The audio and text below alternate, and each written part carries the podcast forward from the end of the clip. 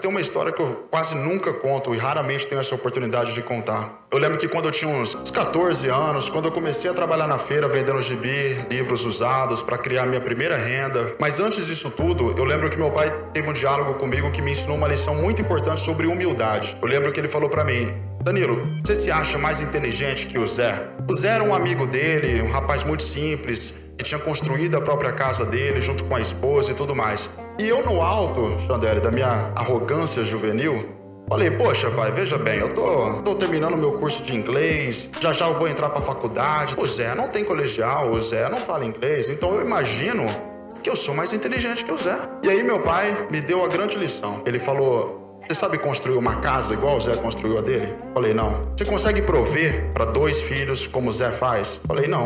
E aí ele me falou uma coisa que eu nunca mais esqueci. Ele falou: A sua inteligência então é diferente da dele. Só isso.